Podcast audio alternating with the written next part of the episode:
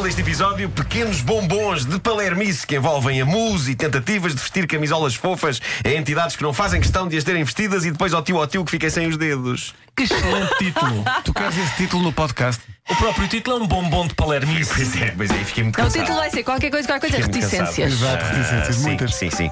Ah, estupidez humana, tão gostosa.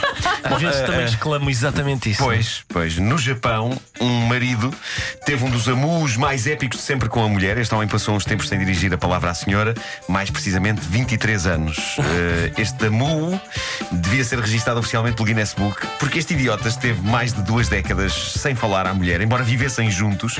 Não houve divórcio, não houve separação. A senhora falava-lhe normalmente, ele não respondia. 23 anos amuado. E porquê é que este nhonhas passou 23 anos com um amu? Por causa dos filhos do casal. Há 23 anos ele achou que a mulher ligava mais aos filhos do que a ele. Ah, Nas, nas palavras dele, quando as crianças nasceram, a minha mulher ficou muito ocupada a criá-las e eu fiquei amuado com ciúmes, agora não há volta a dar.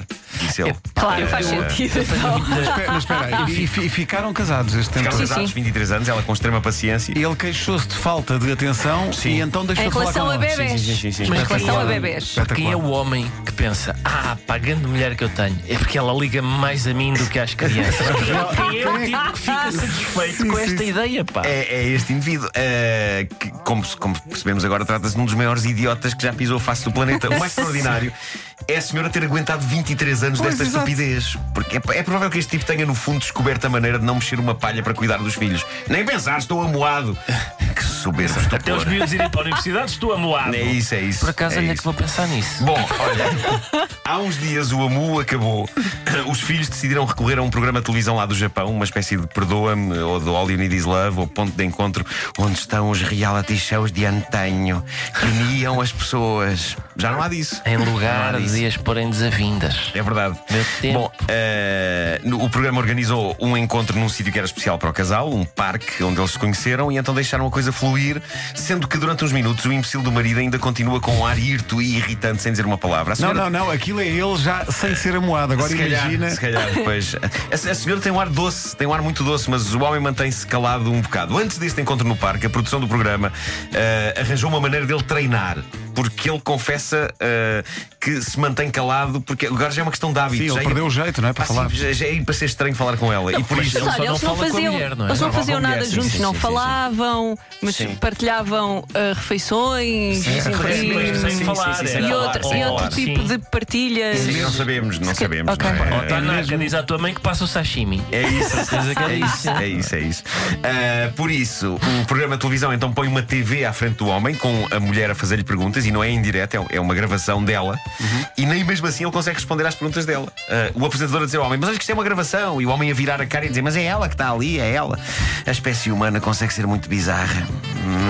Que mal. Nesta gravação é que ela lhe diz então que vai estar à espera dele no parque no- no- e no parque ela está à espera num banquinho de jardim e ele chega e levanta-se e senta-se e considera ir embora e por fim diz-lhe aguentaste uma vida difícil ela responde não e ele acaba a dizer-lhe que está muito agradecido por tudo que ela fez e que espera que possam falar mais a partir dali Caramba, se a partir daquilo passar a dizer-lhe bom dia Exato. Já é mais. só isso já é mais, é, já é mais. Eh, De notar que tanto a mulher como os filhos só perceberam naquele dia a razão do silêncio dele, um amudo de ciúmes, porque to- todos eles achavam que alguém tinha feito uma coisa qualquer terrível. Uma traição. E não se lembravam. Eh, o que eu acho fenomenal é que quando finalmente sabem a, a razão que fechou aquele homem à família durante mais de 20 anos, ninguém lhe diz, mas você é estúpido. ninguém lhe diz, não, choram todos e abraçam-se. Eh, obrigado a quem me enviou esta história, que foi o ouvinte Nuno Vilas. Obrigado por isso. Tenho mais estupidez humana. Há, há pessoas que continuam a ter cães perigosos dos quais não sabem cuidar, só porque é bué giro ter cães perigosos e dá bué estilo ter um pitbull. Depois acontece chatice séria e a culpa é sempre única e exclusivamente do cão. Uh, já tem havido histórias dramáticas. Esta aqui que vem da América é dolorosa, mas acaba por ser um conto real de palermice digno de figurar no grande panteão de palermice deste programa.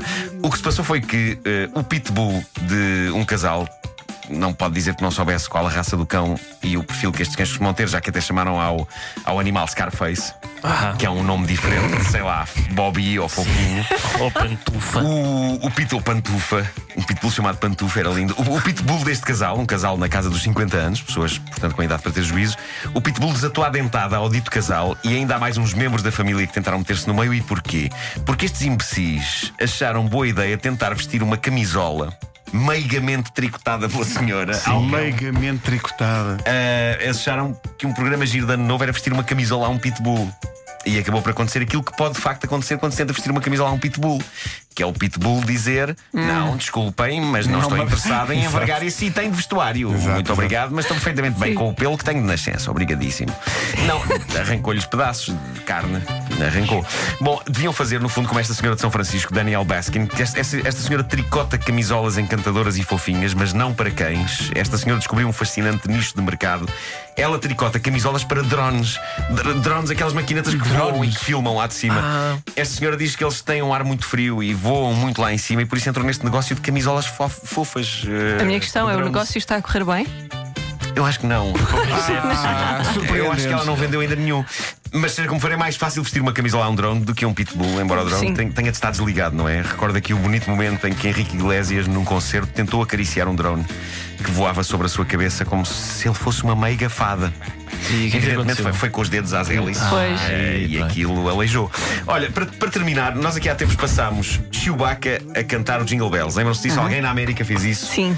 Em Portugal, eh, um ouvinte nosso chamado Fernando Silva andou a recolher não o de Chewbacca, mas as minhas várias imitações de orca que eu fiz em vários sítios e programas. A última delas foi aqui na rádio. Ah, na- naquele- Fernando. Ele andou naquele à vídeo dos procura talentos. disso, não é? Sim. E percebeu que havia notas musicais Claro nas, nas minhas várias Claro. tonalidades de havia, havia. urro de orca e então conseguiu criar alguns segundos da marcha imperial do Star Wars comigo a urrar.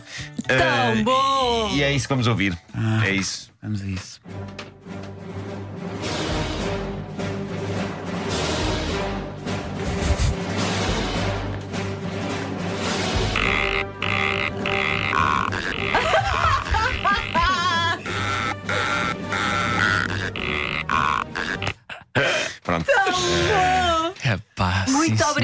Obrigada. Como é que se chama? Como é que se Fernando chama? Silva, Fernando Fernando Silva. Obrigada, Fernando. obrigado por Obrigada por este Fernando. momento. Fiquei muito sensibilizado. Isto vai ser o meu toque de telemóvel, não é? Isto é um Fernando, e continua a dedicar os seus tempos livres Ah, a ah, projetos. Ele, sim, à- cheios de valores. Sim. É, sim, é uma espécie de Giacometti da- das orcas.